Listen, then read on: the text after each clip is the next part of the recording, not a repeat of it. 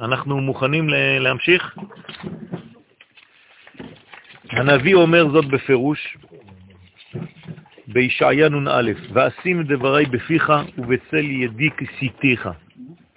פירוש, כדי שיהיו דברי התורה בפיו של האדם, זקוק הוא קודם להיות בצל ידו של קודשא בריחו.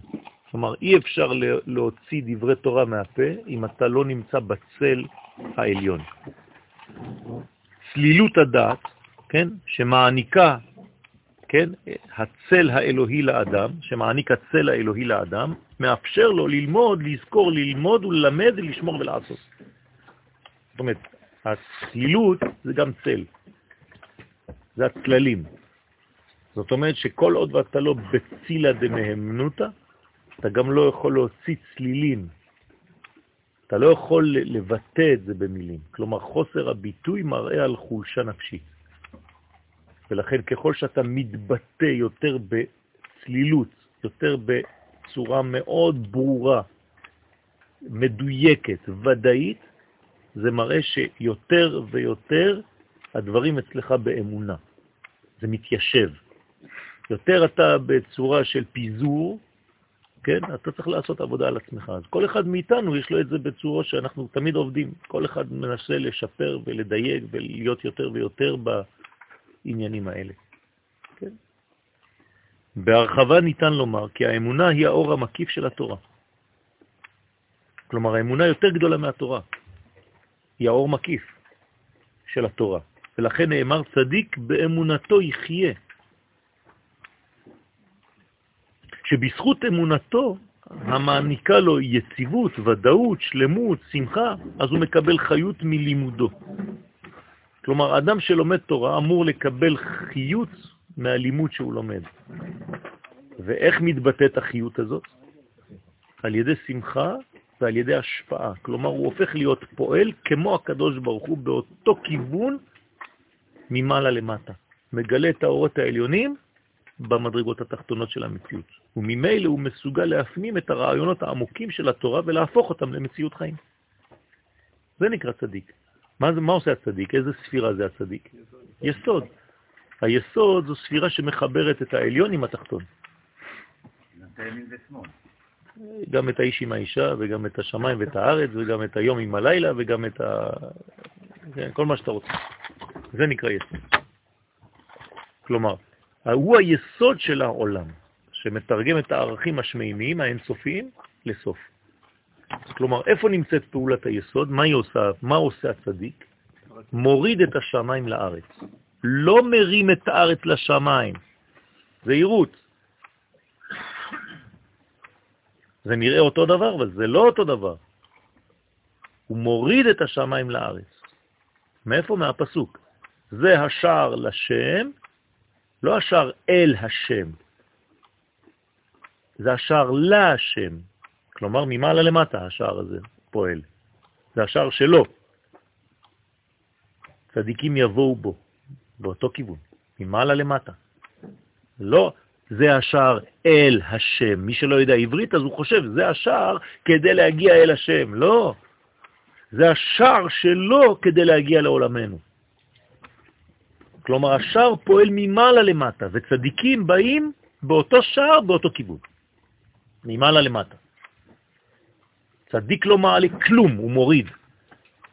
כשאומרים שהוא מעלה משהו, זה רק תשוקות, זה רק געגועים, זה כן.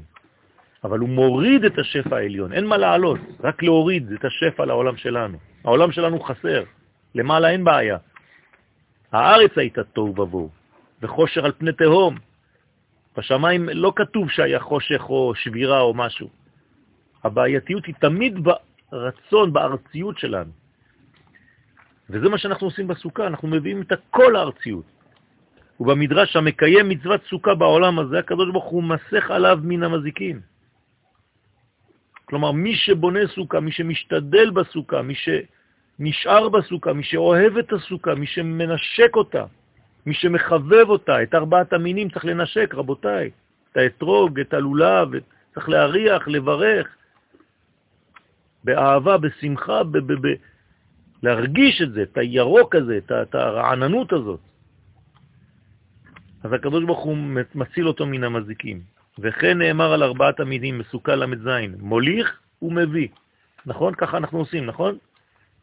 עם הלולב. כדי לעצור רוחות רעות.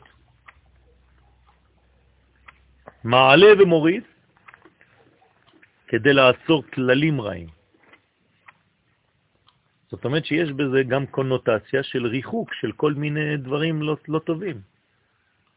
פעם ראשונה שחמותי ראתה אותי מנענע על לולב, היא אמרה לי, אתה מגרש שדים? מה זה הדברים האלה? אמרתי לה, כן, יש משהו בזה.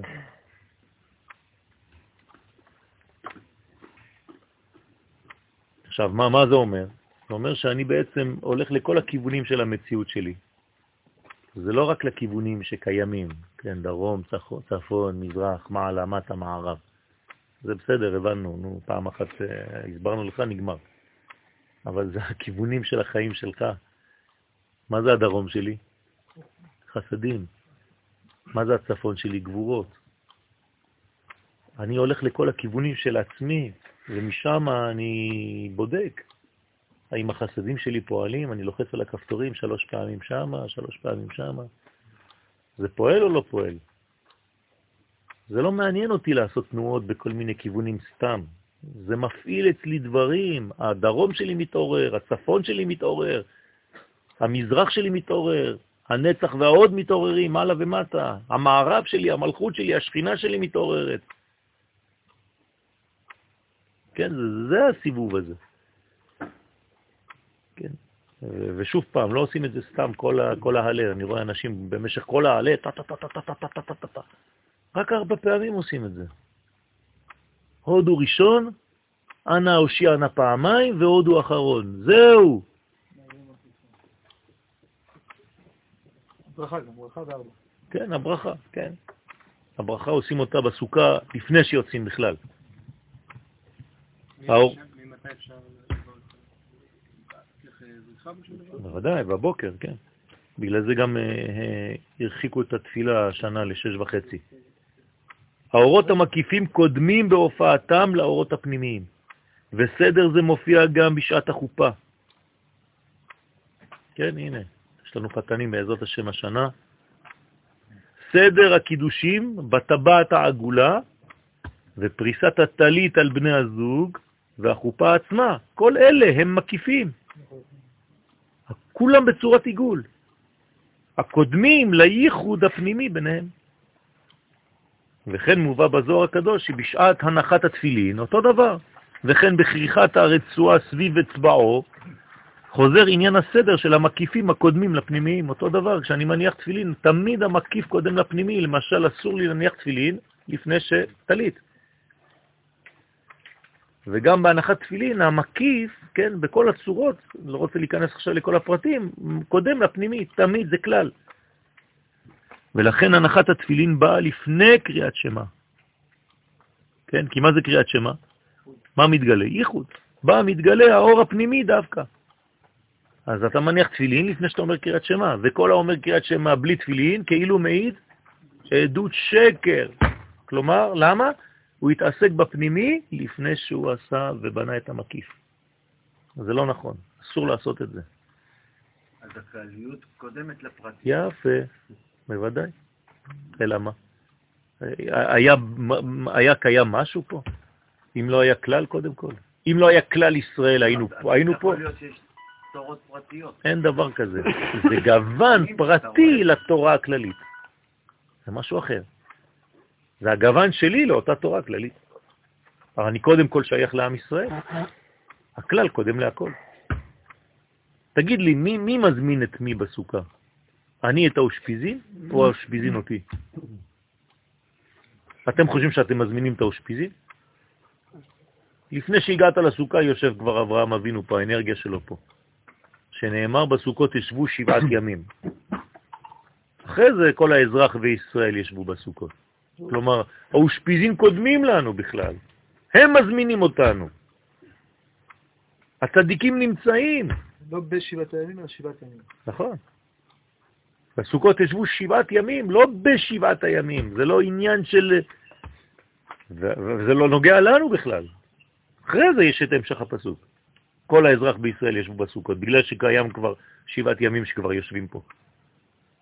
כלומר, עכשיו יושב יום בסוכה הזאת. מי זה היום שיושב פה? דוד המלך, המלכות. המלכות יושבת פה, בגלל זה אנחנו יושבים. היא הזמינה אותנו, היא אומרת לנו, תהיו בגוון שלי, אם לא, חז ושלום, אתם מפספסים אותי. תהיו בגובה שלי כדי לנוק ממני את כל האנרגיה. מה זה אזרח ישראל? כל האזרח בישראל. כן, למה כתוב שם אזרח ישראל? הרי זה פעם ראשונה, כאילו, מעט ראיתי את הדבר הזה. נכון, נכון, כתוב נכון. כתוב גר, נכון, כתוב נכון. בני ישראל, אבל לא כתוב מה זה- ההגדרה של אזרח ישראל שם. ששייך לאומה, ששייך לאומה ונמצא בארצו. אז מה זה, מה זה תושב? עכשיו זה מדרגה שהיא רק מיקום בתוך המציאות הזאת. האזרח הוא שייך לאומה, חלק מהכלל, זה כמו זרוע מהכלל. תושב זה יותר ספציפי, ואזרח תושב. כתוב במקום אחר? אה, אני לא זוכר עכשיו. מה? זה לא בניגוד לפסח, שבפסח כתוב לא יישב את חקר וזה, זה כתוב במקום אחר? שכל האזרח אפילו כל מי שרופא יצטרף יכול להצטרף. כן, כן, יש, יש. כן, יש, אה, נכון, יש, יש פה הזמנה גם כן ל...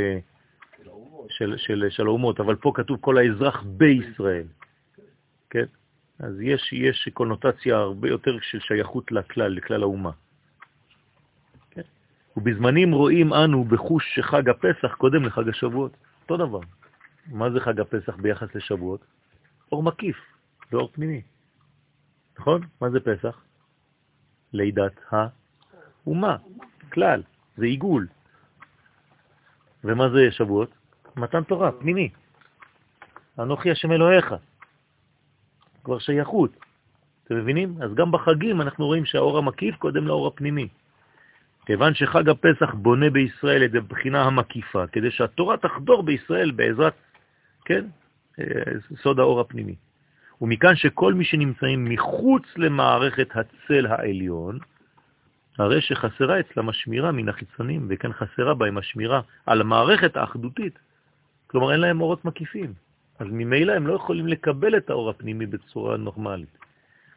לכן באה התורה וגילתה לנו את הסוד דרך זה, של הפסוק, ואתם אל תראו את עם הארץ, כי לחמנו הם, שר צילה מעליהם. כלומר, ברגע שאין צל על אומות העולם, הם חשופים, ואנחנו יכולים לשלוט עליהם. אז אומר, אל תיראו. שר צילה מעליהם. ורש"י, שם במקום, שר צילם, מגינם וחוזקם. כלומר, אין להם יותר לא מגן ולא חוז- חוזק. כלומר, ברגע שאתה מסיר את הצל ממישהו, הוא כבר נשרף. כן, זה מה, מה, מה עשה הקדוש ברוך הוא? מה כתוב בגמרא בסוכה? שהוא מוציא חמה מן ארתיקה. כלומר, מה הוא עושה? את מה הוא מוריד? את הסוכה. הוא מסלק את הסוכה. לא חשוב אם הוא מסלק או הם יוצאים ממנה ובועטים, זה אותו דבר. מה קורה להם? הם מתים מרוב חום, מרוב שריפה. הם נשרפים מריבוי האור. כלומר, מה יהרוג חז ושלום את מי שלא נמצא תחת צל האמונה בימים שלנו היום? האור, האור עצמו. כלומר, ממה אפשר למות היום, חז ושלום? מעובר אור. ברגע שאין צל. אתה חייב לשים צל, מסך, כדי לקבל את האור העליון היום. ולכן המסך הזה צריך להיות אצל מי שיודע לומר את הדברים בלי לגלות יותר מדי ובלי לחסות יותר מדי. מגלה טפח ומכסה טפחיים. אבל צריך לגלות, לפי הדור, וגם לחסות עדיין, כי לא הכל מותר, כי לא הכל אפשר. הצל פועל עלינו בעטיפת מציאותנו בערכים עליונים בעלי מידות שאין לצאת מתחומן. כלומר, יש מידות מדויקות, שאם אתה יוצא מהמידה הזאת, אתה כבר לא יכול לקבל, הסוכה שלך פסולה. אז זה מופיע בהלכה כאילו איזה הלכתי. יש לך מידות לסוכה, מה זה אומר? זה אומר שיש מידות לקבלת האור, ואם אתה לא במידות האלה, אתה לא יכול לקבל את האור כמו שצריך. בחג הסוכות עלינו לנצל מצב זה השורר בעולם ממילא, לפי ערך הזמן המתאים להופעה זו. כלומר, אם אני רוצה או לא רוצה, זה זמן שהקדוש ברוך הוא ברא לפני בריאת העולם. בואו בוא אני אשאל אתכם שאלה, חג הסוכות קיים ממתי? מששת ימי בראשית, לא בגלל שיום אחד מישהו בנה סוכה. אז איך זה קרה שאנחנו חוגגים סוכות רק מאותו יום שחגגו סוכות ביציאת מצרים? פשוט הלבשנו את האנרגיה הזאת ביציאת מצרים. למה הזמן הוא לא אותו זמן? נכון. אנחנו מדברים על הזמנים. נכון, לא אותו זמן. נכון. זאת אומרת שהאידאל זה לאכול מסע בסוכה. בסדר, אז אנחנו עושים היום את ההבדלה הזאת. למה אנחנו לא אוכלים מצה בסוכה? עניתי לכם כבר, בצורה אחרת. בואו נראה אם אתם אה, תפסתם את השיעור. יותר לפני, תחילת השיעור. בגלל שרק אנחנו נגאלנו ולא גאלנו את אומות העולם. אז עדיין לא יכולים לאכול מצה בתוך הסוכה, כי עדיין לא גאלנו את העולם. אז מה, הרחקנו את זה בשישה חודשים, כאילו הגאולה שלנו מהגאולה של אומות העולם. זה ההרחקה הכי ארוכה, הכי גדולה שיכולה. נכון, אי אפשר יותר משישה חודשים, נכון. וליהנות מן המקיפים ההם ומן הפנימים הבאים בעקבותיהם. כדי לשוב למימד הגשמי שיבוא בסיום החגים. כלומר, איפה המימד הגשמי של כל החגים העליונים האלה? זה חג הסוכות, נכון? הרי חג הסוכות הוא הכי רחוק והכי אה, מלכותי, הכי תחתון של כל החגים, נכון? אמרנו את זה כבר בכמה שיעורים, נכון? אם אני מתחיל בציר של פסח, שבועות, איפה זה מסתיים? סוכות. ואם אני מתחיל באלול, תשרה, ראש השנה, עשרת ימי תשובה, יום הכיפורים, גם כן מסתיים בסוכות. כלומר, חג הסוכות, מה זה? זה המלכות. של מה? של ביאת המשיח. כלומר, אין יותר לעתיד לבוא מחג הסוכות. זה המבטא את לעתיד לבוא הכי גדול בכל החגים. הבנתם? זה פועל דמיוני של ביאת המשיח, של בניין בית המקדש. כלומר, מה זה סוכה בעצם? זה בית מקדש. לכן רבי יהודה בגמרא הוא רוצה שהסוכה תהיה דווקא למעלה מ-20 אמה. למה? כדי שיהיה מקדש, ומקדש זה קבע.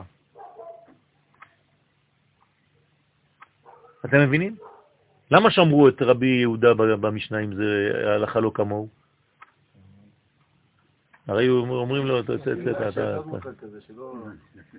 שנביא את הרעיון הזה. זאת אומרת ששמרו בכל זאת במשנה את הרעיון שלו, למה? כי הוא רעיון של קץ הימים.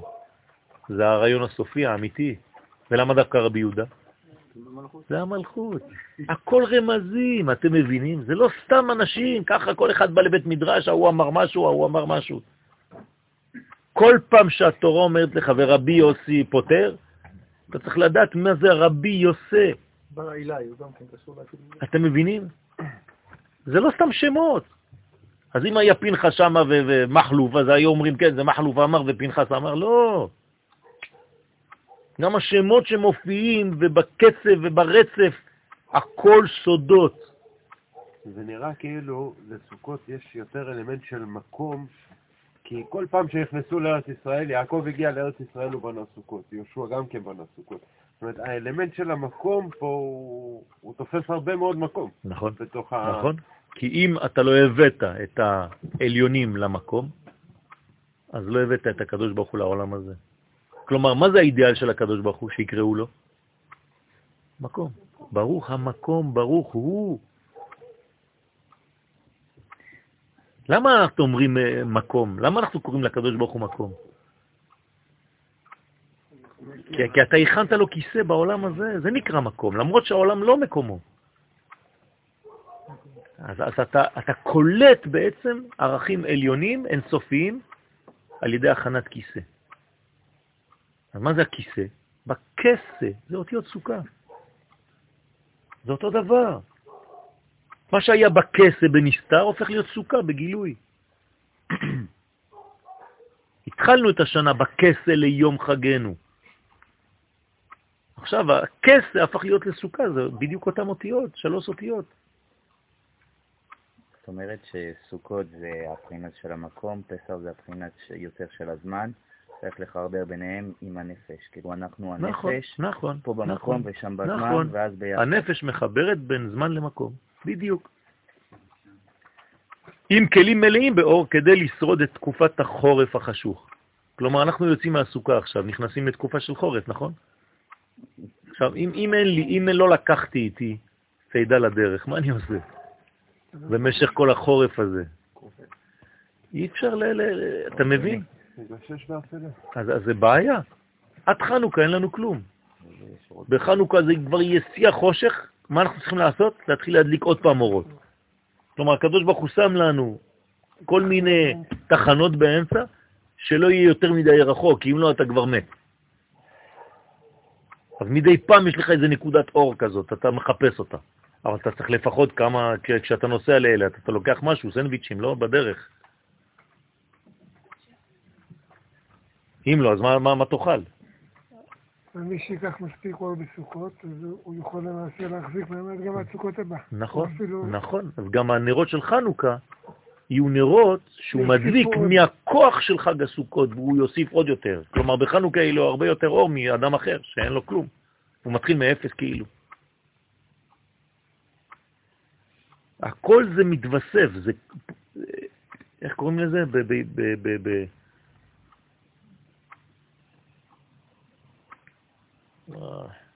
שכחתי את המילה. בעברית דבר? גם בעברית וגם בלועזית שכחתי. זה אקספוננציאלי. מה זה אקספוננציאלי? זה שמדרגה פוגשת מדרגה אחרת והם הופכים להיות מדרגה שהיא יותר גדולה משתי הנקודות ביחד. אתם מבינים את הרעיון? זה, זה לא שכאילו לקחתי פלאפון ויש לי עוד פלאפון, עכשיו יש לי שניים בכיס, אחד לא. ועוד אחד זה שלוש. אחד ועוד אחד זה כבר שלוש, וארבע, ואין סוף. זה משהו ש, שהולך ומתווסף ותופס תאוצה וכוח. זה כמו ב, ב, ב, במכונית, כשאתה בסיבוב, אתה במהירות יותר גדולה, אתה בהאצה. לכן המנוע גם כן מסתובב בצורה כזאת, כי הוא מאיץ בעצמו. למה זה עיגולי? למה השמ... ה- ה- השעון הוא עגול? למה הזמן הוא עגול?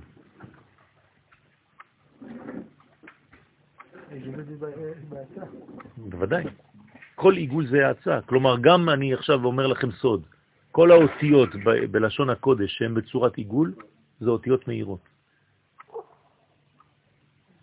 אתם מבינים מה אני אומר פה? מהירות מהאור. נכון? מאירות ומהירות.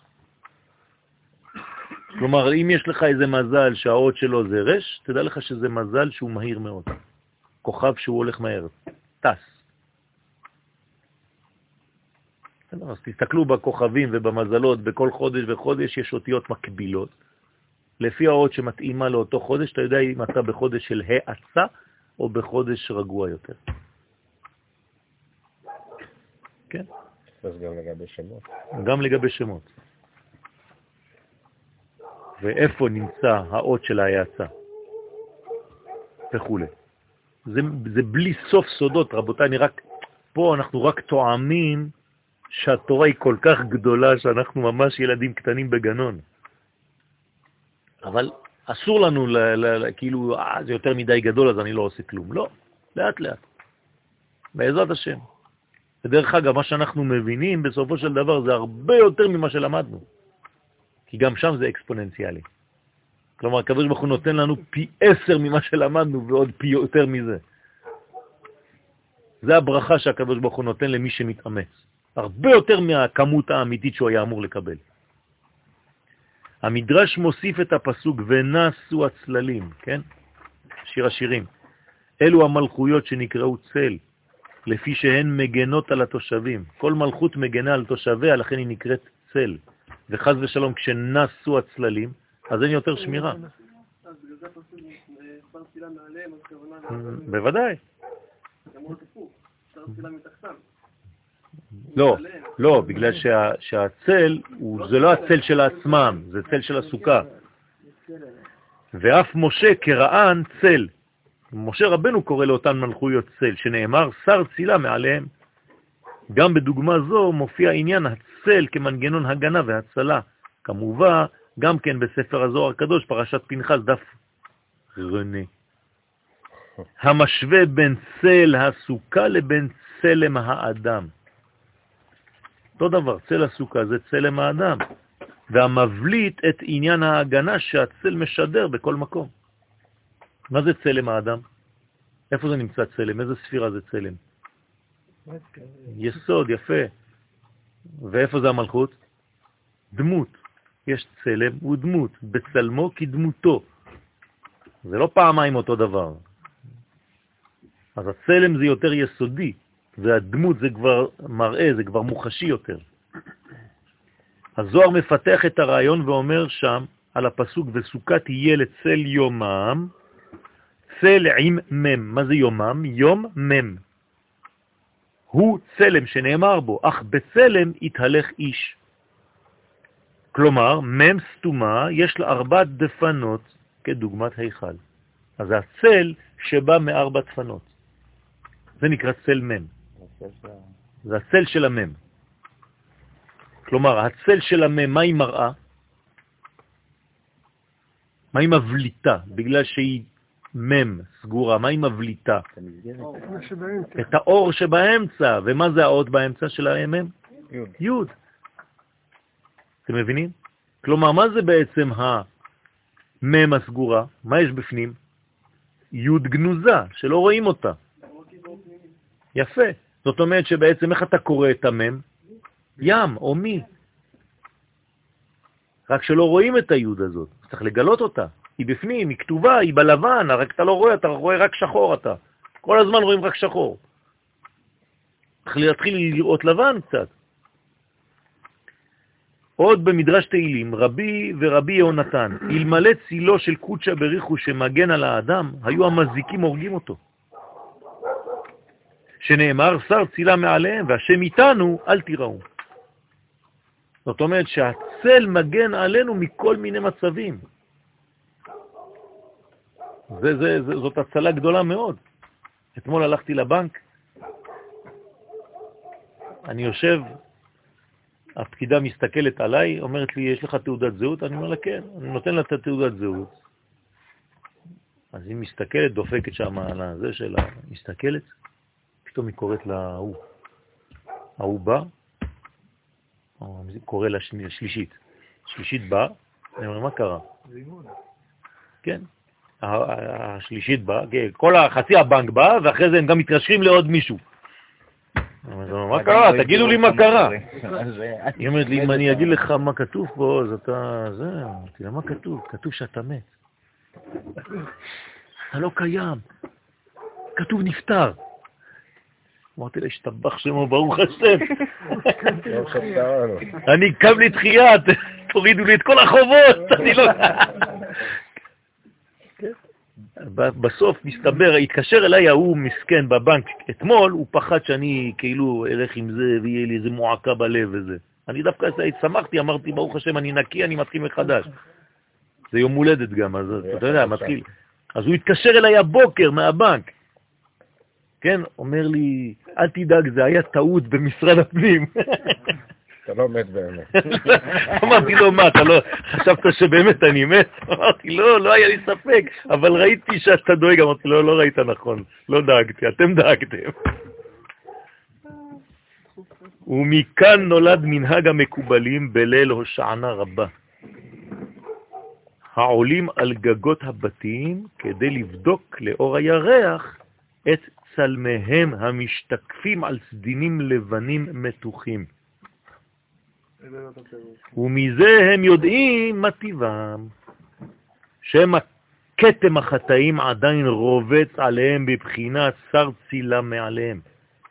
זאת אומרת, המקובלים, מה הם עושים בלילה הזה? בודקים. בודקים את עצמם דרך האור של הירח שמשתקף על הגוף, והגוף, יש איזה סדין שמכסה, ואז אני רואה על הסדין את ההשתקפות שלי. הבנתם? נכון? הירח מאחורה, הירח מאחורה, והנה. הירח כאילו מאיר עליי, ואני משתקף על אתה... ועכשיו, לפי, חז ושלום, האיברים שחסרים בצל, אז ידוע אילו חלקים בנפש חסרים וצריך לעבוד עליהם. והמקובלים עושים את זה, ותתפלאו לראות שהשם ישמור. יש אנשים שחסר להם ראש, יש אנשים שחסר להם ידיים, איך, איך, איך, איך חסר? זה צל. אני, אני נוכחתי אצל חייל ש, שהיה חסר לו את הראש. ואתה רואה כאילו גוף בלי ראש. ואז הוא עשה, הרב ממש אמר לו, בוא, בוא נעשה עבודה, נעשה תשובה באותו לילה. באותו שבוע הוא קיבל כדור בעין, אבל בגלל שהייתה לו משקפת, הכדור נכנס וממש נכנס מתחת לעין ולא עשה שום נזק.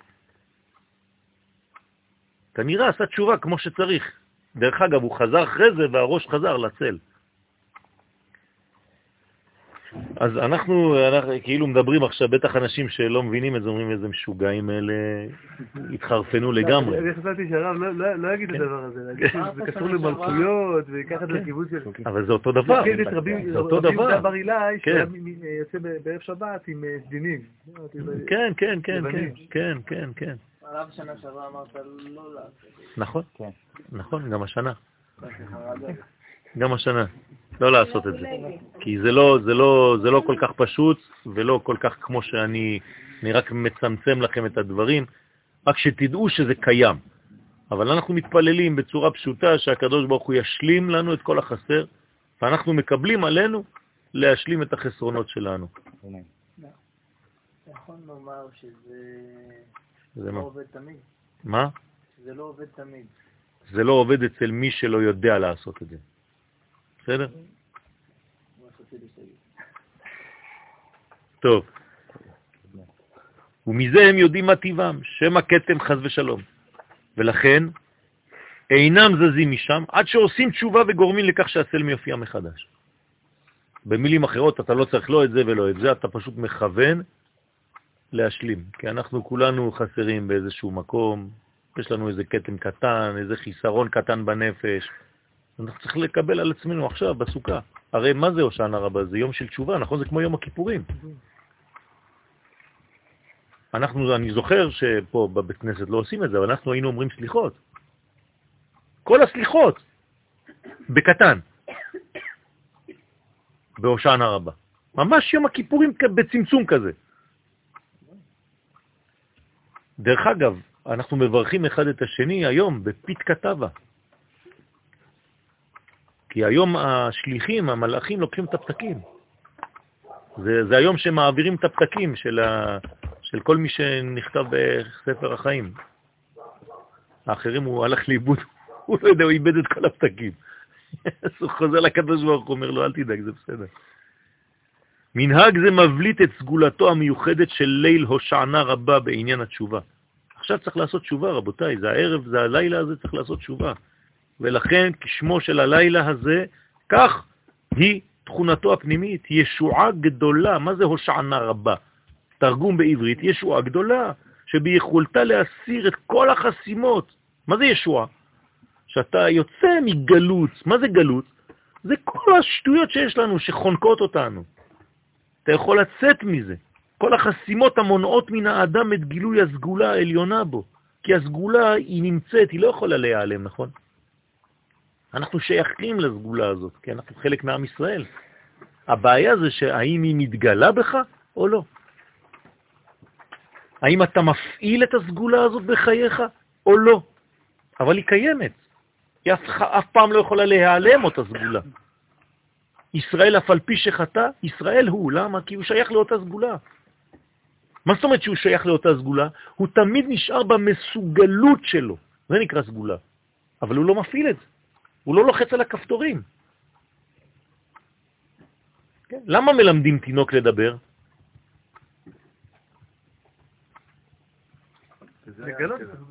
כי הוא יודע לדבר בטבע, הוא קיבל סגולת הדיבור. אם אני מדבר עם דג עכשיו, אני מנסה ללמד אותו דיבור, זה יעזור? לא, אין לו סגולה של הדיבור. אתם מבינים? למה אני מלמד יהודי תורה? כי יש לו את הסגולה הזאת, הוא כבר קיבל את זה. אם אני מלמד גוי תורה, זה לא עוזר לכלום. אני צריך להעביר אליו את התורה שמתאימה לגובה שהוא יכול לקבל. ואת היכולת לתקן את כל עיוותי הנפש על ידי התבוננות מעמיקה ורצינית. אז הלילה הזה זה לילה רציני מאוד. לכן שמח מאוד, כי רצינות הולך עם שמחה. בדרך כלל אנחנו חושבים הפוך, נכון? רצינות זה פרצוף של... אה, לא נכון. כמה שאתה רציני יותר, כמה שאתה צריך לחייך יותר. כן? הקדוש ברוך הוא יש לו חיוך חבל על הזמן. שהשמחה במעונו. יש לו חיוך חבל על הזמן. מישהו פעם ראה את הבבא סאלי פה? ממש קרוב, פנים אל פנים? ראיתם איזה חיוך יש לו על הפנים? אתה לא מבין את זה. זה כמו מלאך שמסתכל עליך, אתה מפחד מה, מה, מהצחוק, כאילו פנים של צחוק. זה לא איזה כזה עצבני כזה, כלום. לעומת חג הסוכות, בו מאציל עם ישראל מן האור העליון על אומות העולם בסוד שבעים הפרים המוקרבים עבורו בבית המקדש, ולמרות היותן בועטות בכל אוצרות החיים אשר אנחנו ממשיכים עליהן, כי אומות העולם לא רוצות לקבל, מקבל מעם ישראל, לכן הן בועטות בסוכה. ולכן מה עושים הפרים? הולכים ומתמעטים, כי הם לא רוצים לקבל, אז אנחנו מפסיקים לאט לאט לתת להם. בסוד אותם פרים ההולכים ומתמעטים, הנה בשמיני חג עצרת, כלומר מחר בלילה, משתנה הכיוון ואופן העשייה שלנו, אתם רואים, אני עובר מקומה לקומה, כן? כי זה הכל, הכל חטיבה אחת עם כל מיני פרטים באמצע. זה תחנות של, בסגנון אחד. לכן הופך הכיוון, משתנה הכיוון, ויום זה מוגדר רגל בפני עצמו. כלומר, מחר, בלילה, זה רגל בפני עצמו. אנחנו מכירים רק שלושה רגלים, נכון? פסח, שבועות, סוכות. בתוך סוכות יש שתי רגליים. נכון. אבל כשאתה שם זכוכית מגדלת, אתה רואה ששמחת תורה, בארץ ישראל זה נקרא שמחת תורה, בחוץ לארץ יש עוד יום. כלומר, יום שמיני בכלל, מחוץ למערכת, תשעה ימים. אז הוא, הוא נקרא שמחת תורה, אבל אצלנו זה מחר, בלילה. בפני, רגל בפני עצמו. מה זה רגל בפני עצמו? המיוחד לעם ישראל לבדו. כלומר, למי שייך שמיני חג עצרת? רק לעם ישראל. לעומת חג הסוכות ששייך לכל אומות העולם. שביעי שייך לאומות, שמיני שייך... יפה. ואז אין מקום לאומות העולם. בשמחה האינטימית המאחדת בין קודשא בריך ולכנסת ישראל, בת זוגו. מחר אנחנו באמת בת זוגו. ולא רק שאנחנו בת זוגו, אלא מה יש גם? זיווג, ייחוד. כל מה שחלמנו עליו מראש השנה, זה רק מחר בלילה. מחר בלילה זה הזיווג הגדול בין הקדוש ברוך הוא לבין כנסת ישראל. וכל היום שלמחרת. איך אנחנו מדגישים, מגלים את זה בעולמנו? על ידי חיבוק ספר התורה. אתה מנשק ומחבק את ספר התורה, זה הרמז לזיווג הזה. בסדר, גם זה אור מקיף, נכון? מה אתה עושה עם ספר התורה? אתה קודם כל מוציא אותו ומקיף, ואחרי זה מה אתה עושה? אתה מוריד אותו, מפשיט אותו, מוריד לה את הסמלה. אתם מבינים שזה דברים עמוקים? ואתה פותח, זה קורה בפנים, זה אינטימי מאוד. זה עמוק מאוד מה שקורה שם. מי שלא מבין את זה, הוא חושב שזה סתם שטויות, הוא לא מבין. ומעצם החיבור הגדול וגילוי האהבה שהוא נושא בקרבו, אנחנו יכולים כבר, כן, מסוגלים לצאת מן הסוכה כדי לראות את הזוהר העליון. למה אנחנו יוצאים מהסוכה? הרי אמרנו שאנחנו לא יכולים לראות את האור, נכון? בלי סכך.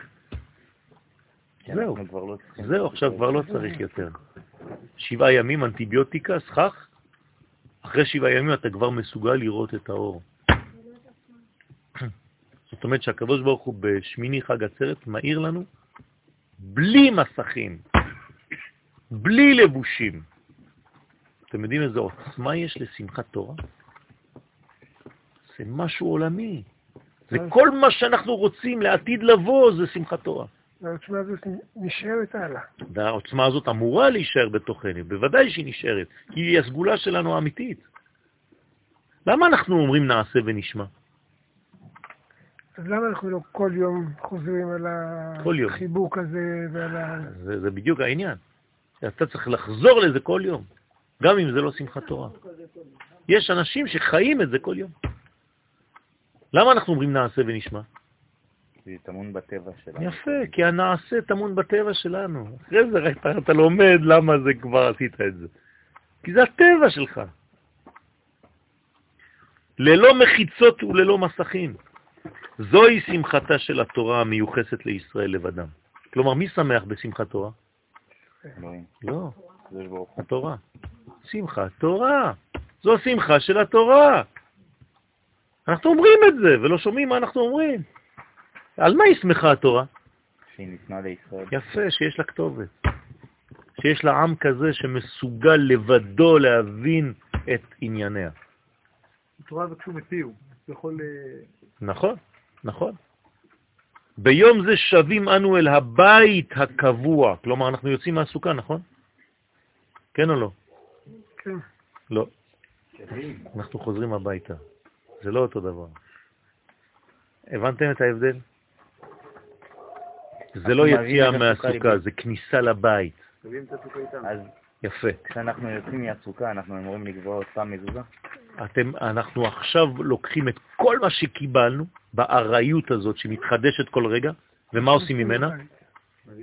דבר קבוע. אתם מבינים מה זה לחזור לבית? להפוך את הבית שלי, למה? להתחדשות כל רגע, כמו שהיה לי בסוכות. זה נקרא לחזור הביתה. פעם נתת שיעור על זה, על המזוזה, כאילו. כן, נכון, זה נכון. זה התמצית של זה. נכון. דרך אגב, זה, זה, זה, ה- זה, השיעור הזה נולד מחלום, כן. שאני כותב עליו עדיין. כדי להמחיש בחזרה זו שהזמן האוניברסלי של חג הסוכות, כן, מה זה חג הסוכות? זמן אוניברסלי, נכון? מפנה כעת את מקומו לטובת הזמן הלאומי, תורני, השייך לאומה. כן, לא לפחד מהמילים, לאומי וכל הדברים האלה, זה לא חילוני, כן? הישראלית לבדה. אם בחג הסוכות בלטה באופן מיוחד הדרישה שלנו לטוב העולמי, אם במשך שבעת ימי החג התפללנו לשלום האומות, כולן, מכוח הקדושה הטבעית ומכוח אמונתנו שהתחזקה ביותר בחודש תשרה, אם פעלנו אז כפרנסים עבור העולם כולו כדי להרימו מכל נפילותיו המוסריות, דרך הפרים שהקרבנו בשבילם, אם היינו ולו לכמה ימים אור לגויים, מכוח העיבוד הפנימי שעשינו על עצמנו דרך הימים הנוראים ומצוות החגים, הנה ביום האחרון הזה, העומד במעלה השמינית, סוף סוף שווים אנו אל חק זהותנו הלאומית, אל אוצר הקודש המבדיל אותנו מכל העמים. כלומר, סיימנו במה שהתחלנו. התחלנו בזה שאנחנו ממליכים את הקדוש ברוך הוא, נכון? ולא אומה אחרת. ואנחנו מסיימים בעובדה שזה נכון. אנחנו חוזרים הביתה ומביאים את כל העניין הזה ואומרים לקדוש ברוך הוא, אנחנו זה הזהות שלנו. אנחנו לא מוותרים על הדבר הזה. אף אומה לא תיקח את זה. אף שפחה לא תתפוס את המקום של הגברת. זה החידוש המרכזי בשמיני עצרת, בו מתגלה האור המיוחד השייך לעם ישראל במולד. מה זה במולד? בסגולה. בלי שנעשה כלום בשביל זה. נולדת לאימא יהודייה, זה שייך אצלך, זה כבר טבוע אצלך. תרצה או לא תרצה, אתה לא יכול לברוח מזה בחיים. זהו יום של גילוי סגולתנו העליונה, כפי שהשם יתברך ברא אותנו כדי להודיע שמו בעמים. יודיעו בעמים עלילותיו, נכון? בקומה זו אין מקום לזרים זולתנו. יום שמחת תורה הוא בבחינת שעשועי הקדושה, ואיכותו המיוחדת אינה באה אליו אלא מן העתיד. כלומר, מאיפה אנחנו מקבלים את הכוח? מן העתיד. זה עדיין דבר שלא התגלה בעולם, אבל אנחנו כבר יכולים לינוק מהעתיד. למה אפשר לינוק מהעתיד? הרי זה בעתיד, איך אתה יונק מהעתיד?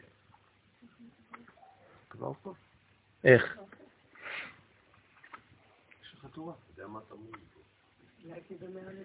יפה, כי אנחנו ביום השמיני, זה מעל הזמן. אז אתה יכול ללכת גם לעתיד ולנהוג משם. מאותה בחינה של מה שאומר בישעיה, ונשגב השם לבדו ביום ההוא. היו בעיניו כימים אחדים. מה זה ונשגב? כן, בדיוק, זה אהבה של יעקב לרחל, שהכל הופך להיות כמו ימים אחדים. כמה ימים הוא עבד בשבילה? שבע שנים. שבעה ימים. זה לא שבע שנים. הוא אמור לעבוד שבע שנים, הוא יעבוד שבע שנים, אבל מתי הוא קיבל את רחל דה פקטו? אחרי שבוע. ידעתם את זה או לא? כן, לאה רחל. בסדר? לא הוא קיבל בהתחלה, אבל רחל, הוא אמר לו תעבוד עוד שבע שנים בשבילה. אבל הוא לא נתן לו אותו אחרי שבע שנים, אלא אחרי שבוע. בסדר? זה ונשגב. כן, ונשגב עזתם לבדו. זה מתי זה? שמיני עצרת. כמובן שהעתיד זה היה גנוז במחשבת הבורא תחילה, אלא שהופעתה בפועל מסכמת את כל הבריאה. ומכאן שיום זה אינו רק חותם את כל חגי השנה, אלא שהוא נקודת הסיום המוחלט של גמר התיקון כולו. מתי זה גמר התיקון? מתי זה גמר התיקון? לאיזה יום בשנה זה דומה? שמחת תורה. זה גמר התיקון. כשאתם אומרים למישהו, הגאולה השלמה, גמר התיקון, ביום הזה יש לנו הופעה של הדבר הזה בזעיר אנפין, זה שמחת תורה. יום שמחת תורה נושא בקרבו את כל תיקוני הנפש הישראלית והעולמית, ולכן זהו הזמן המדויק ליציאתנו מן הצל ולכניסתנו אל האור. ביום זה עוזבים אנו את הסוכה הארעית לטובת דירת הקבע, אשר בשכלולה תופיע בבית מקדשנו. כלומר, הבית שאני חוזר אליו זה לא הבית הפרטי שלי סתם, אלא זה דוגמת בית המקדש. אני חוזר לבית אידיאלי. בשמחת תורה מאמינים אנו, מאמנים אנו את הסגולה אשר נתעב בנו בעצם, והאמנה זו אינה מתאפשרת אלא באמצעות הבחירה החופשית שלנו. ועל זה נאמר ברמז, עצרת תהיה לכם. מה זה לכם, דייקה? תלוי במה שאתה רוצה, אתה תחליט. אתה תחליט מחר אם אתה רוצה לקחת את הדברים האלה ולהכניס אותם לבית. אתה גם יכול להחליט שלא. זה נקרא לכם. מה זה לכם? אני לא שולט על זה. הקדוש הוא מוציא את עצמו מהסיפור הזה, הוא אומר, זה החלטה שלך. לכן אומרים, עצרת תהיה לכם, לכם דייקה. סגולות הגופים. מה? חציו לכם, חציו לשם. כן, כן. למה, למה זה כאילו דווקא הנקודה שבו אנחנו גמר התיקון? כי האור מקבל את הכלי המתאים להשפיע, זאת אומרת שאנחנו בעצמנו הופכים להיות ה, כאילו האור המק, כן. המקיף. כן, האינסוף, האינסוף. למה הקדוש ברוך הוא ברא את העולם? בשביל מה? לתקן אותו. כדי להופיע בתוכו, נכון? זהו, מופיע עכשיו. זהו, זה שמחת תורה. הקדוש ברוך הוא זה גמר התיקון. כל ההיסטוריה האנושית של כל האומות, מהאדם הראשון עד עכשיו, זה היום שהכי מתאים לזה, זה שמיני חג עצרת. בסדר? איפה זה מופיע ביום אחר דומה לו? אבל הוא עדיין לא שלם. שבועות. יפה, שבועות, נקרא שמיני, חג עצרת, גם יאללה, שבועות נקראת עצרת. לא כאילו... וזה גם שמיני שבועות, כי זה ארבע- שבע כפול שבע, 49, זה היום שלי אחרי. מה ההבדל בין שבועות לשמיני חג עצרת? מה זה אומר? בשבועות איפה אתה נמצא? מחוץ לבית. נכון? אתה, לא, אתה לומד כל הלילה. זה אידיאל? אתה יכול להגיד שאתה נמצא בסוכה, מחוץ לבית, בוודאי. בוודאי. אבל זה לא אידיאל, זה גלות. האידיאל זה להיות בבית שלך, בסוכות זה גם לא אידיאל. נכון? שמיני עצרת זה אידיאל. אידיאל. כלומר, תגיד לי חג בשנה שהוא שלם, חוץ משמיני עצרת, תגידו לי. יפה. כיפורים זה, זה בדיוק התיקון של זה, זה הגילוי שלו בסוף. אבל אין שום חג אחר. בשום, בכל חג חסר משהו. תגידו, תגידו חגים, סתם, תגידו. פורים. לא, עזוב, פורים, עוד עוד אנחנו חוזרים. כל יום אחר הוא חסר. חסר משהו. שבת. שבת. יפה. מה? יום העצמאות. תמיד כשאומרים יום העצמאות יש חיוך. למה? כי גם אנחנו עדיין לא לוקחים את זה ברצינות. לכן הגאולה עדיין לא משתלמת. אם היינו לוקחים את יום העצמאות ברצינות, ולא היינו מחייכים כשאנחנו אומרים יום העצמאות, כאילו איזו בדיחה של ציונים, אז היינו כבר מגיעים לגאולה השלמה. ברגע שלא יעלה חיוך על הפנים שלכם כשאומרים יום העצמאות, אז הגאולה תהיה שלמה. כלומר, גם אנחנו בעצמנו לא מאמינים שאנחנו צודקים. אבל פורים הוא גם חסך. נכון, הוא לא בארץ ישראל. נכון, נכון. לחג עצמו, נכון. בשמיני חג עצרת נפתחים לרווחה כל שערי השמחה העמוקה ביותר. וכל מי שזכה ללמוד תורה לשמה, מה זה ללמוד תורה לשמה? בשמחה. יפה מאוד. תורת הקבלה נקראת תורה לשמה. רק תורת הסוד נקראת תורה לשמה. למה?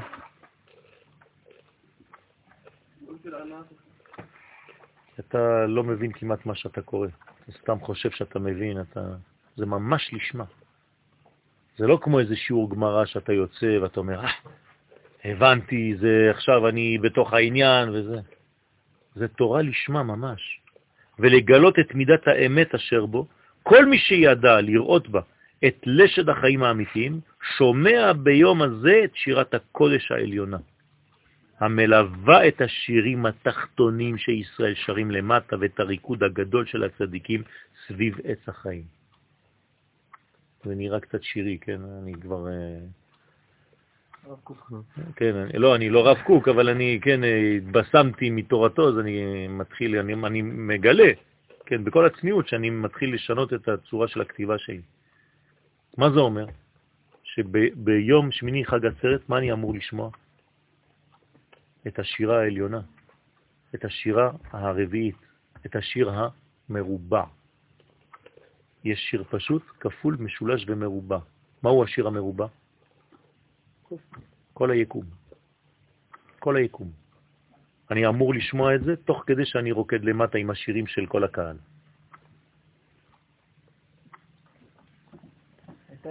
מתי הייתה שמחת תורה לפני שהלבישו את זה עצמאות? בארץ ישראל זה, היה, זה, זה, זה ביום אחד. נכון, כי היו מסיימים לגמרה של תורה כל שלוש שנים, בסבב הזה, נכון. אבל מאז שהחלטנו לעשות את הסבב הזה שנה, אז אנחנו מסיימים ומתחילים בבראשית באותו יום. לא? לא בצורה, לא באותה צורה. ואיך כן. בא לביטוי כל מה שאתה מדבר עכשיו? היה? רק לא הלבשנו את זה ביום. זה נמצא ביקום, אבל עדיין אין חג שמופיע את זה. כמו מה היה לפני פורים, לפני שקרה פורים. הסיפור של מרדכי ואסתר. לא היה פורים? היה אותו פוטנציאל. רק מרדכי ואסתר מה עשו? שמו לבוש על הפוטנציאל וקבעו לנו חג מה מצוות היום ב- בחג הזה? של שמיני חג עצרת. כן. פשוט מאוד, בשונה משלושת האחרים שיש, ברור. מקיף ופנימי. לרקוד עם הספרים, להסתובב ולקרוא. כל אחד עולה לתורה. כלומר, אור מקיף ואור פנימי. זהו. בלי יותר מדי להעמיק. לכן גם ביטלתי את השיעור בשמחת תורה. לא לומדים בשמחת תורה. לא צריך ללמוד בשמחת תורה. פשוט רוקדים עם מה שיש בה ומאמינים שכל מה שיש בה זה טוב. אתם מבינים מה ההבדל עם שבועות? בשבועות זה שכלי, אני חייב ללמוד. בשמחת תורה אני מאמין שהכל קודש, אני רוקד עם התורה איך שהיא. מה? לא, זה, זה הסוד, זה כל היום כולו, באותה בחינה. מה? כן, כן, נכון, אבל זה עדיין לא גמר התיקון. גמר התיקון זה שמחת תורה. מתחילים כבר לשמוע מה שיש מאחורי הפרגוד. אבל בשמחת תורה את כבר בפנים. את כבר שם. אמורים להיות שם, כן. מה העניין של ההקפות שמאכל בערב, ואחר כך בחג בבוקר, ואחר כך בכלל הקפות שניות? נכון. אז זה, זה, זה בעצם, אנחנו בונים לעצמנו את כל מה שעשינו. הרי כמה הקפות יש? שבע. למה? כל הקפה שעשינו לבד, במשך כל הימים האלה. אנחנו עושים את זה ביום אחד, וכאילו סוגרים את כל המעגל של הכל. הכל, לא רק של כל השבוע, של כל ההיסטוריה האנושית. אוקיי, אבל ההקפות האלה נכון, זה- זה בדיוק כמו יריחו. אבל ההקפות האלה למעשה זה האור החיצוני, נכון? זה האור לא המקיף, החיצוני, סליחה, אור המקיף, מקיף, לא חיצון. המקיף, זהירות. המקיף. כן. עוד פעם, אני שואל, אז ב... אז יש מקיף של לילה ויש מקיף של יום. מה זה המקיף של הלילה השני? אה, עוד יותר גבוה. כלומר, שאתה... למה אין פנימי של הלילה הראשון גם? זאת אומרת, יש מקיף של הלילה, יפה, יפה. נקרא גם בתורה, נכון, אותה גם אתה. צודק, אתה צודק במאה אחוז. אז איך, איך אנחנו מגלים את המקיף של הלילה? ביום? על ידי הקידוש. זה המקיף הפרטי הקטן של הלילה. ואחרי זה יש לך ביום יחד מקיף ועוד פעם פנימי, ואחרי זה, אם זה לא מספיק, יש לך גם הקפות שניות, שזה עוד יותר גבוה מכל מה שהיה. למה? זה אומר שאין סוף ליום השמיני. כלומר, בדרך כלל כשאתה יוצא מוצאי שבת, מה קורה? נגמר. פה אתה יוצא מיום השמיני, אפשר לצאת מיום השמיני? לא. לא, אז אתה ממשיך לנצח. זה הקפות שניות. איפה הפנימי של של האלה? זה כל השנה. כל השנה זה יהיה הפנמת הרעיון. מה זה אור פנימי? להפנים. שלא יישאר בגדר מקיף אותך. אגב, יש כאלה שקוראים בתורה גם בערב. כן, קוראים בערב.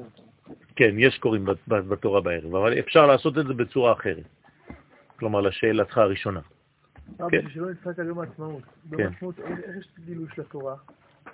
יפה מאוד. ביום העצמאות, מה זה הגילוי של התורה? איך מתגלה התורה? אז צריך ללמוד. ביום העצמאות צריך ללמוד. זה לא מספיק לאכול, לאכול זה, הפנימי, צריך את המקיף. המנגל הזה הוא, הוא בסדר גמור, אבל זה לא מספיק, זה געגועים למזבח, לקורבן. אבל צריך ללמוד ביום העצמאות. כלומר, כשאתה מזמין אנשים לבית שלך ביום העצמאות ואתה עושה על האש. אתה צריך לתת שיעור. על תורת האומה בארצה.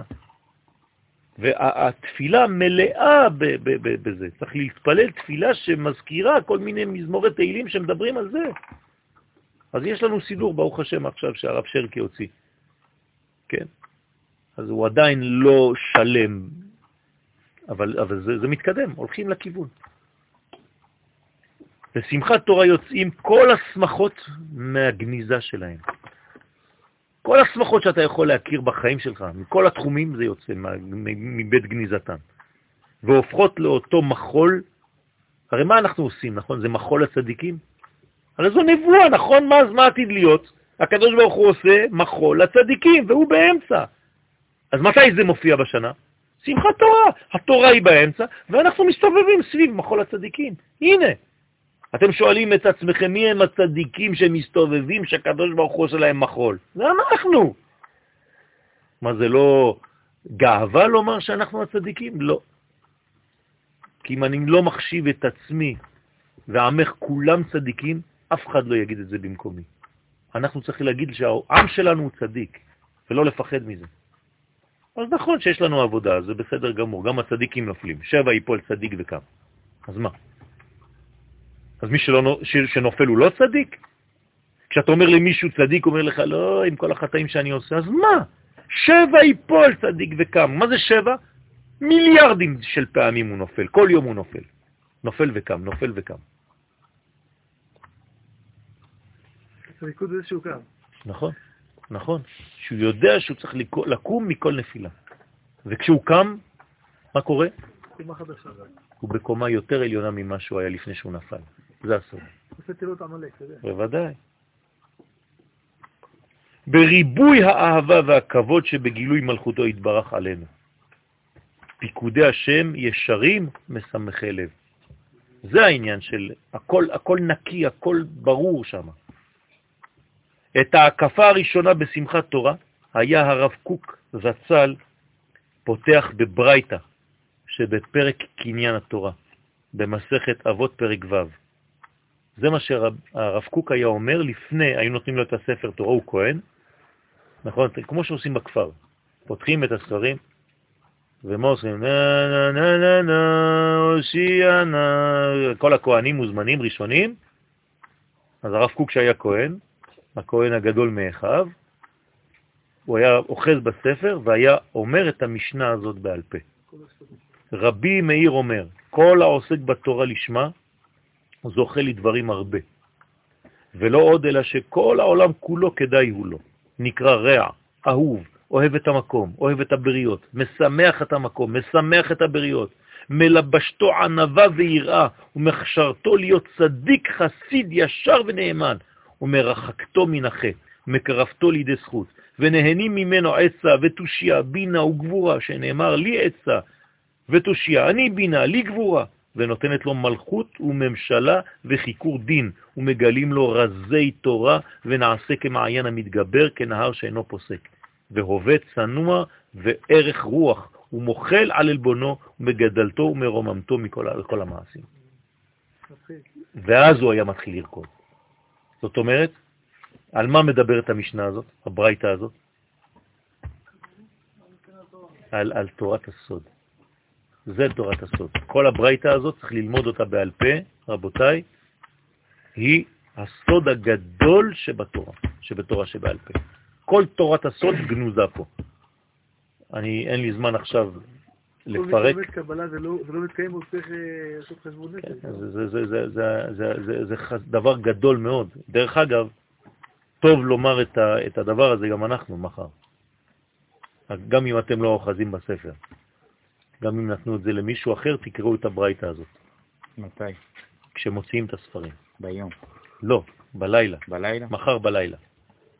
בשמחת תורה באה לביטוי ממשי כל השתדלותו של האדם במשך כל השנה שעברה.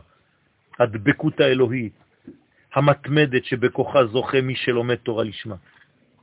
לדברים הרבה, כן, נתתי כמה רמזים פה, כי לא רציתי לפתח את הכל. מה זה לדברים הרבה? לריבוי של הופעות של כל הדברים האלה. מתבררת בכתבי הנזיר זצ"ל. כן, מי זה היה נזיר?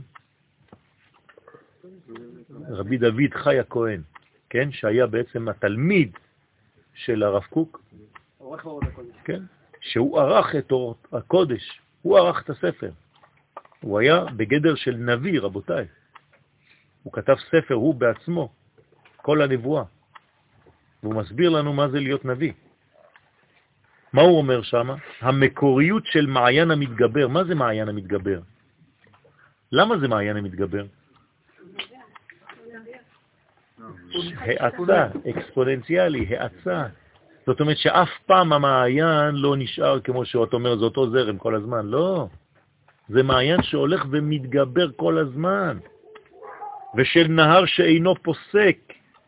מה זה נהר?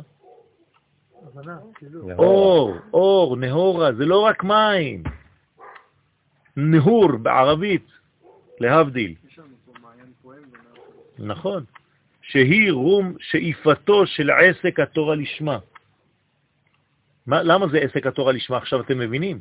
כי אם זה היה תורה לשמי, אני מוגבל. אבל ברגע שזה תורה לשמה של התורה, מה זה לשמה? מה זה השם של משהו? הגילוי שלו, נכון? הוא ושמו. אז מה זה התורה לשמה? לשם גילויה בעולם הזה. כלומר, אני מביא את העולם הבא לעולם הזה. אז זה לא פוסק. למה זה לא פוסק? כי זה אין סוף. התורה היא סופית? היא אין סופית. אז ממה אתה פוחד? להוציא את הכדורים שיש לך במחסנית? תן שיעורים, בלי סוף, אין סוף.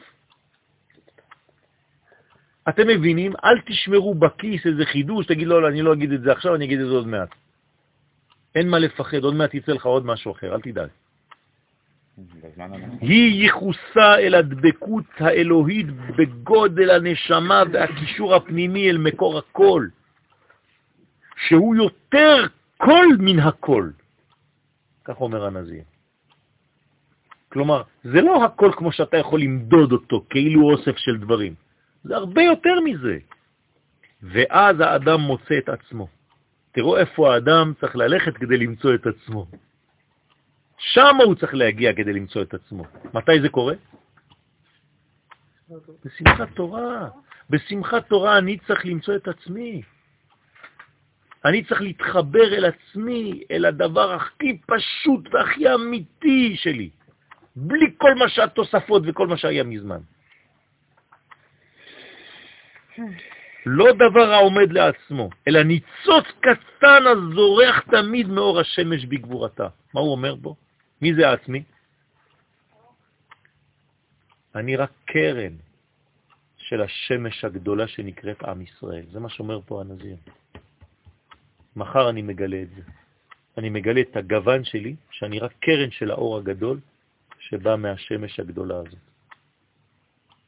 ואני מזהה באיזו זווית הקרן הזאת מגיעה לעולם, מה האור שהיא יכולה להביא, איך הסגנון שלה להביא את האור, כי הרי כל קרן יש לה את הזווית שלה, את הספציפיות שלה. את זה אני צריך לגלות מחר. על ידי הריקוד, על ידי השמחה, על ידי השירה, על ידי המחול הזה. מה זה מחול? זה צורה עיגולית, נכון? כלומר של עולם הטבע. מה זה מחול לצדיקים? זה שני דברים. זה יסוד ומלכות. נכון? זה עיגוליים ויושר. זה אצבע וטבעת. זה אותו דבר. זה יכול להיות גם מחל. מה?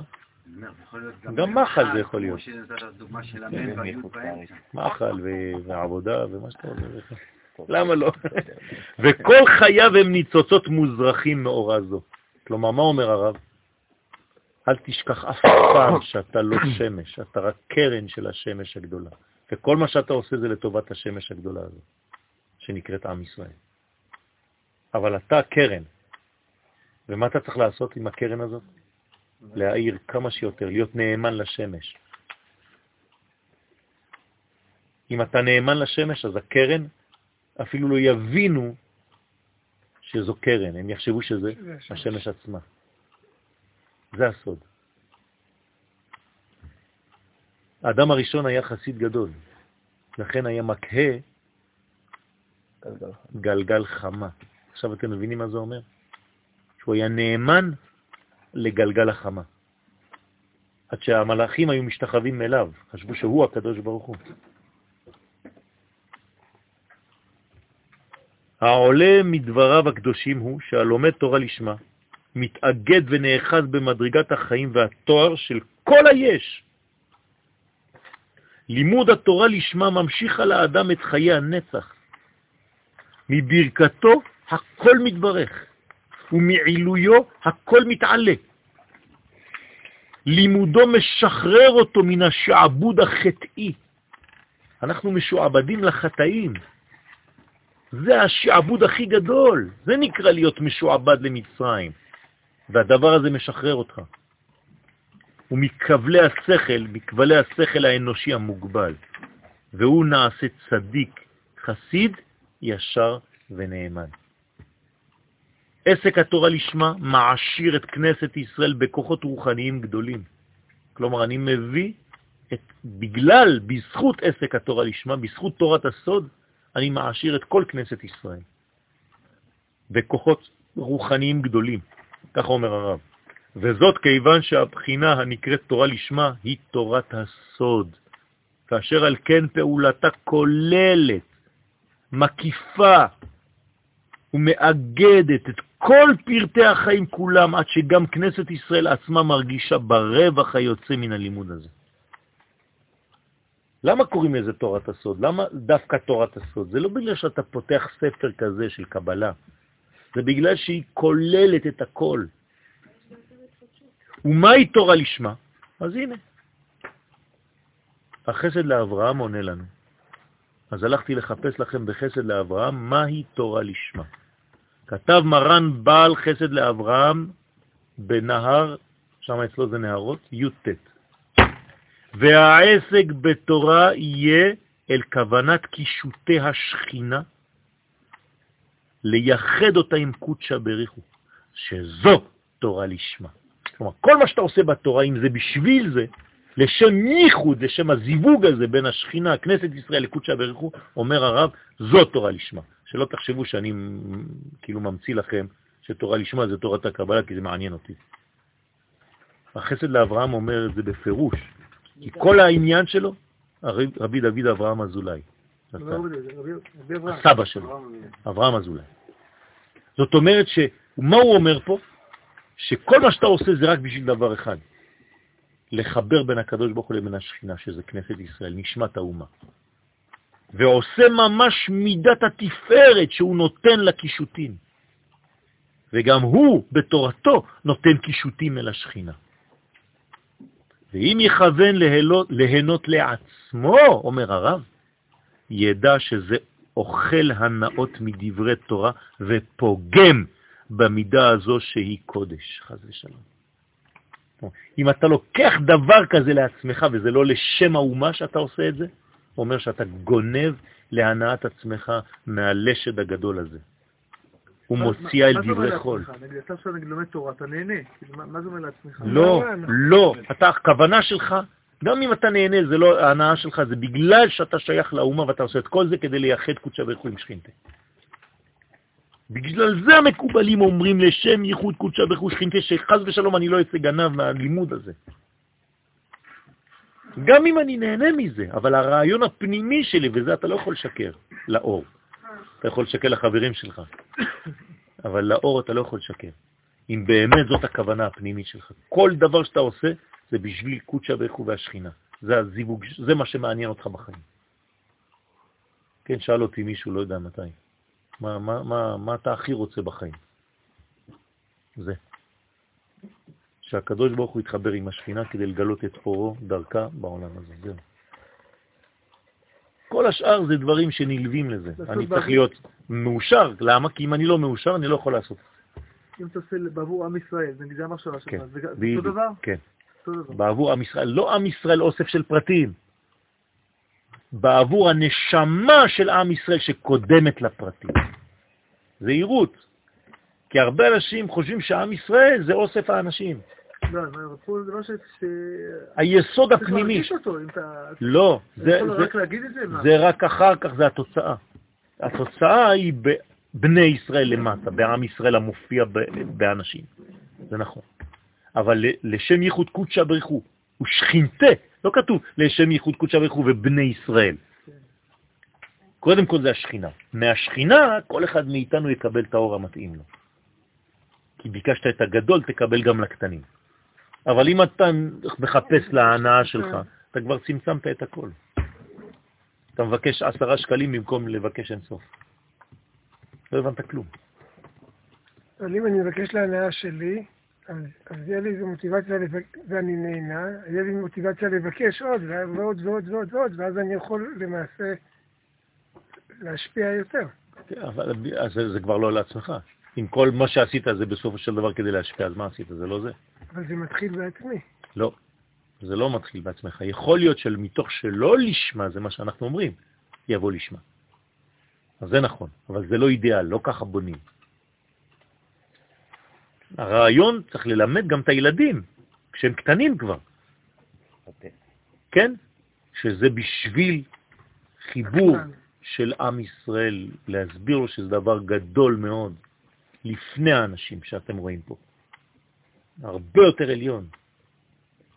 אם הם לא מבינים, תגיד להם, זה כמו שמש גדולה, שיוצאים ממנה מלא מלא מיליונים של קרניים, ואתה קרן קטנה, וגם הוא קרן, וגם הוא קרן, וגם אני קרן. אבל באמת הקרניים לא קיימות, השמש קורנת. אם הייתי מכבה את השמש, אין קרניים, אין כלום, אף אחד לא קיים פה. כולנו נעלמים, כאילו לא היינו. כלומר, אנחנו רק חיים מכוחה של כנסת ישראל, מכוחה של השכינה. זה דברים שאנחנו לא מבינים אפילו, כן? אנחנו אומרים דברים שאנחנו בעצמנו לא מבינים. זה עוצמה, זה חיה אחת עומדת באמצע הרקיע.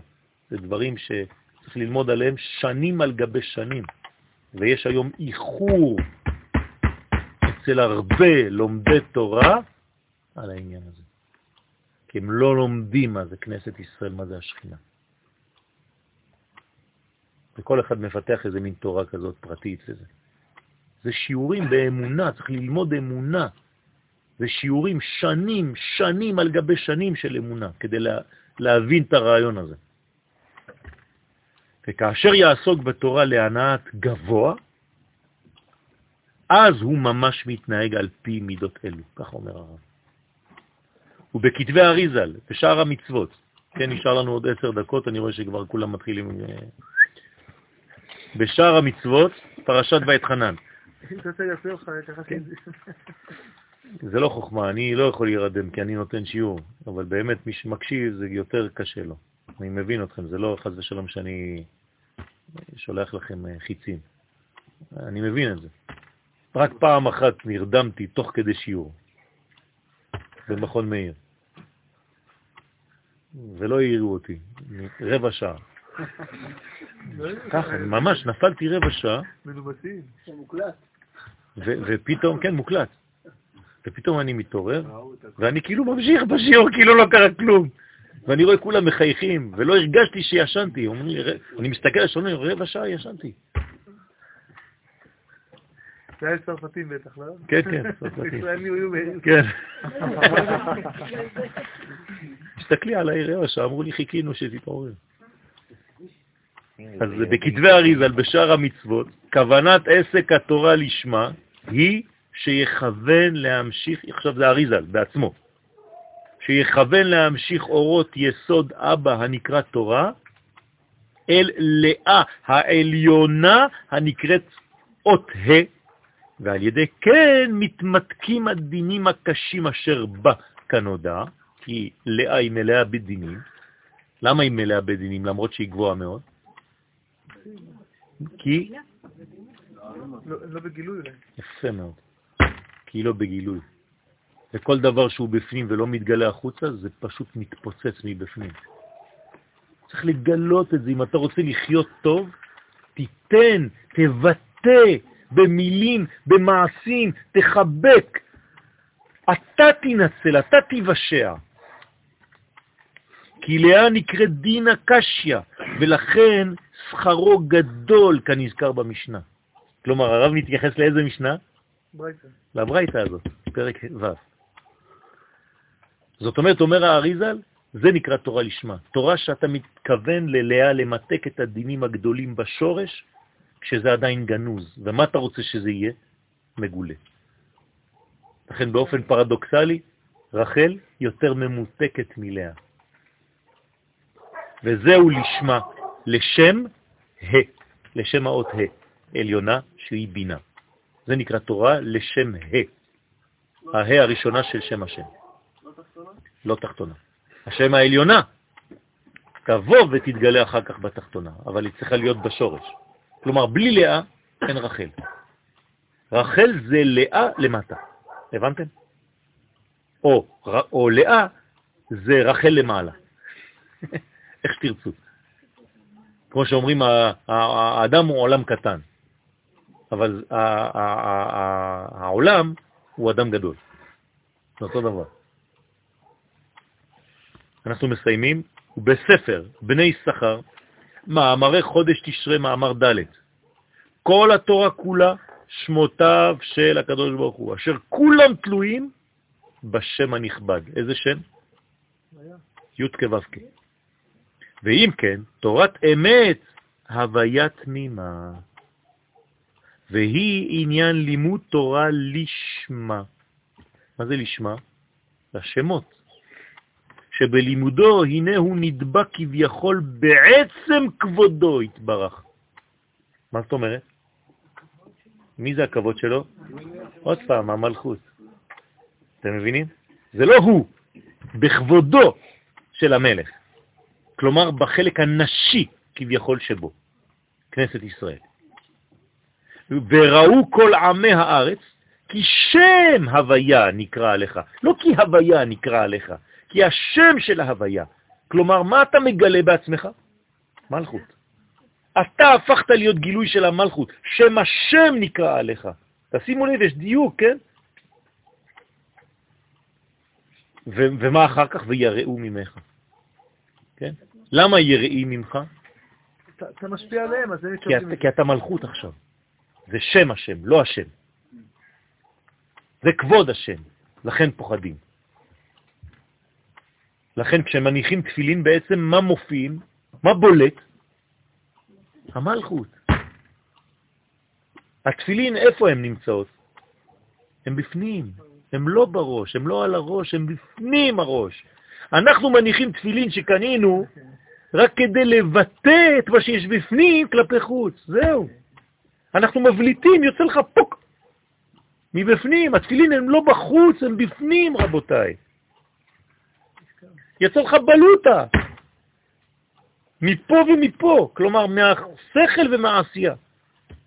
מהשכל ומהרגש. וזה שיש לפרש שוב הישראל עד השם אלוהיך. כלומר, עד איפה אתה צריך לשוב? עד שההוויה הופך להיות אלוהים. עד אשר השם הוויה יהיה נקרא עליך להיות אלוהיך, עם שייכות. כלומר, עד שהפנמת את המקיף דרך הפנימי. דהיינו על ידי לימוד תורת הוויה תמימה.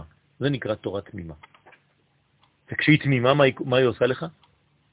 תורת השם תמימה, משיבת נפש. מה זה משיבת נפש? למה היא משיבת נפש? איפה היה הנפש? אם היא צריכה להשיב את הנפש, כנראה שהנפש לא הייתה. מי שאין לו נפש, מה, איך הוא קרוי?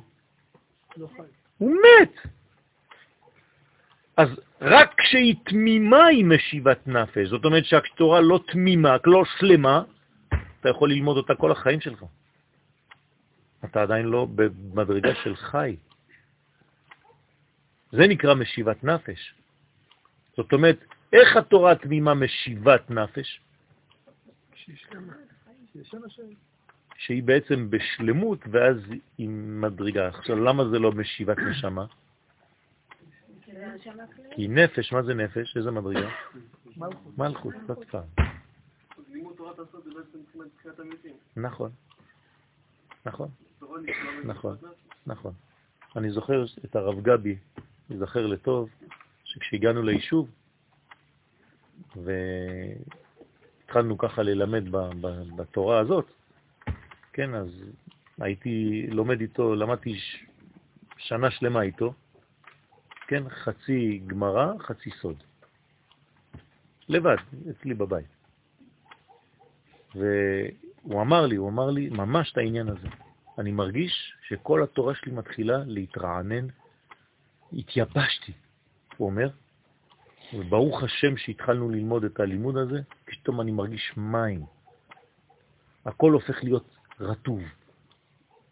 והבנתי. אני בעצמי לא ידעתי, הוא, הוא אמר לי במילים, כן, מה שאני הרגשתי ולא ידעתי לבטא. זה נקרא לימוד תורת השם התמימה. כמובן שתורה זו מיוחסת במיוחד לייחוד התפארת והמלכות.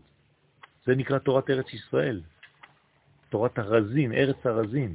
אי אפשר ללמוד את זה בחוץ לארץ, אי אפשר להבין את זה בחוץ לארץ. וגם מי שכתב ספרים בחוץ לארץ, זה בגלל שהוא היה מקושר לארץ ישראל במחשבה הפנימית שלו. אומרת, תורה תמימה, מה זה אומר? תמימה כאילו זה שלמה. שלמה, כאילו, אבל גם כל פרט שלם. זאת אומרת, זה לא שאתה ללמוד כל הכל התורה. שלם, בשלמות, קראתי פסוק, למדתי אותו בשלמות. הכל. הפרטים, הכללים והפרטים, הכלל והפרט, הכל. פשט, רמז, דרש וסוד, כולה תמימה. כולך יפה רעייתי כל ומום אין בה. נכון. שלם זה גם כאילו שהקישור הוא מקיף. הוא נוגע על כל החלקים של המציאות. כלומר, אתה לא יכול להגיד שהעוגה הזאת היא חוץ המדרגה. זאת אומרת שאם סתם עכשיו אני. לוקח את ה... אין דבר כזה. אם עכשיו אני לוקח בראשית, אני אני כבר עשיתי את הקישור עם כל עד הסוף, אתה ומהסוף צריך עד ל- ל- ההתחלה צריך והכל. לפתח את זה. נכון, נכון. ולא לזרוק שום חלק מהמציאות, מהמציאות הפנימית הזאת. אין דבר כזה. אין פינה במציאות שלא שייכת לזה. כן? למה חסידי חב"ד לא ישנים בסוכה? אור, לא? בגלל שרבי שניאור זלמן, עליו השלום, זכותו תגן עלינו, היה רואה את האורות האלה כל שנייה. לכן הוא לא מתרגל, הוא לא יכול להתרגל לזה. כלומר, איך אתה יכול לישון במקום שהאור כל כך גדול? זה מה שאומר. הקדוש ברוך הוא באורות, הוא, הנה לא ינום ולא ישן, שומר ישראל. כלומר, הוא הגיע למדרגה של לראות את המציאות כמו שהקדוש ברוך הוא רואה אותה. אתם יודעים מה זה? יעקב ישן בבית המקדש. לא. אה, נכון, בסדר. הוא אומר, אז הוא צריך לא לישון, לא אחרים. אם החסידים גם רואים את זה, אז גם שהם לא ישנו. הוא מפחד עליהם. הם, נתלים עליו, על העץ גבוה. הרב, יש- יש גם מדרגות שמחוץ לסוגה גם רואים, אז אה, לא צריך לישון בכלל. טוב, יש גם זה? אנשים שרואים ומאשפזים אותם. יעקב זה ישן בבית? המקדש, לא? מה? יעקב ישן בבית המקדש. נכון. ומה הוא אומר כשהוא קם? אילו ידעתי, לא הייתי נרדם. ואנוכי לא ידעתי. זאת אומרת, הוא לא לא והרבי רע. והרבי מלובביץ' רע. כן. אדמו"ר הזקן. לא שואלים שאלות על אדמו"רים. אי אפשר, על אדמו"רים לא שואלים שום מה הוא אמר שאלה. על רבי עקיבא? בסדר? הוא לא ראה הוא ראה, בסולם הוא ראה, הוא לא ראה לפני, הוא ראה... הוא ראה סולם, הוא לא ראה אורות. הוא ראה אורות, הוא ראה חלזון, אם הרבי היה רואה סולם גם היה יוצא. טוב, כל מדרגה היא... כל מדרגה. ו... ו- אני זכיתי ללמוד עם בעל הסולם, עם הנכד שלו, חברותה. אז ברוך השם, יש לי איזה סולם קטן של הנכד של בעל הסולם. הוא קנה אותו, זה בעל הסולם. סולם של סבא. כן, ולכן תורה זו, דרך אגב, דיברתי איתו השבוע. אה, אני אגיד, אני אגיד לך אחר כך מה הוא אמר לי. לכן תורה זו, לא, לא, לא, זה דברים... אה, לכן, פלאגים זה מעניין כולם. לא, לא, זה... זה צריך V6 בשביל לקבל את זה. רק V6 מקבל את זה. VIP זה כבר V8, לא V6. זה מנוע עם... אה, הבנתי עכשיו את הפלאגים, אוקיי, עכשיו נפל לי הזימון לפלאגים. לפחות V6, כן? היה לך. מובילייזר בגלל זה. כלומר, זה זעיר אנפין, V6 זה זעיר אנפין, לפחות צריך. טוב, לכן תורה זו מיוחדת לארץ ישראל. למה? למה דווקא לארץ ישראל? מה, מה יש בארץ ישראל? מקום. זה המקום שהוא בחר, לא אנחנו. רבותיי, זה לא איזה מין ציונות אה, שהומצאה על ידי כמה אנשים שלא היה להם מה לעשות בחיים. קדוש ברוך הוא אומר, זאת הארץ, כי הביתיה. זה המקום, לא מקום אחר, לא להמציא דברים אחרים שלא כתובים. וכמו שמגלה מדרש תהילים ק"ה, אתה מבקש לראות שכינה בעולם הזה? עסוק בתורה בארץ ישראל. תראו מה זה. אתם רוצים לראות שכינה? תלמדו תורה בארץ ישראל. ולא רק תורה במקום בארץ ישראל, אלא תורת ארץ ישראל, שהיא תורת הסוד. ובעזרת השם, שנזכה, אתם יש לכם עוד את כל השאר ללמוד, אתם יכולים ללמוד אותו גם הלילה. כן, אני חייב uh, ללכת למקום מיוחד שהבטחתי. Uh, אתם יודעים שהשנים משתנות, אז אני צריך להיות גמיש ולהיענות גם לדברים שקורים בדרך, תוך כדי. אז בעזרת השם זה לעניין uh, חשוב לכולנו, כן? לכולם. בשם ייחוד קודשה וריח שכין. תודה רבה. שיעור אחר.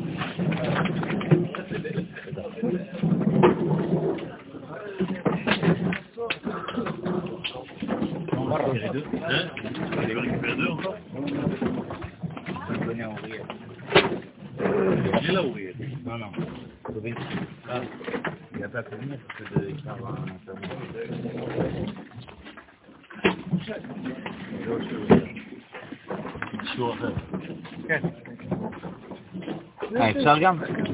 זה- הפשט, שם זה הסוד. אה, לא, אני לא מספיק לשאול. זה בתורת המידות.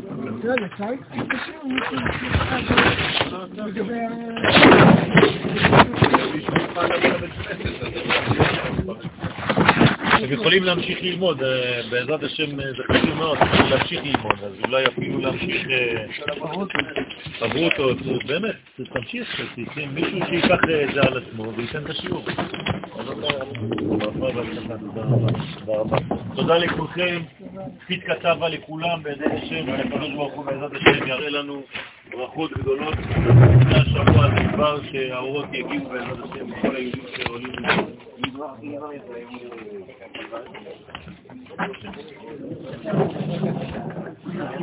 יום הולדת שלי באמת, זה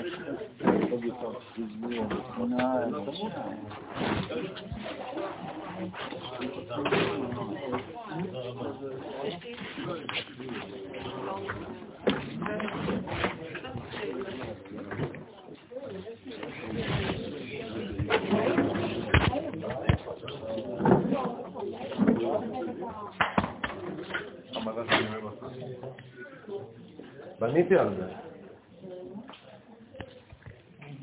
מה? זה לא... סטופ.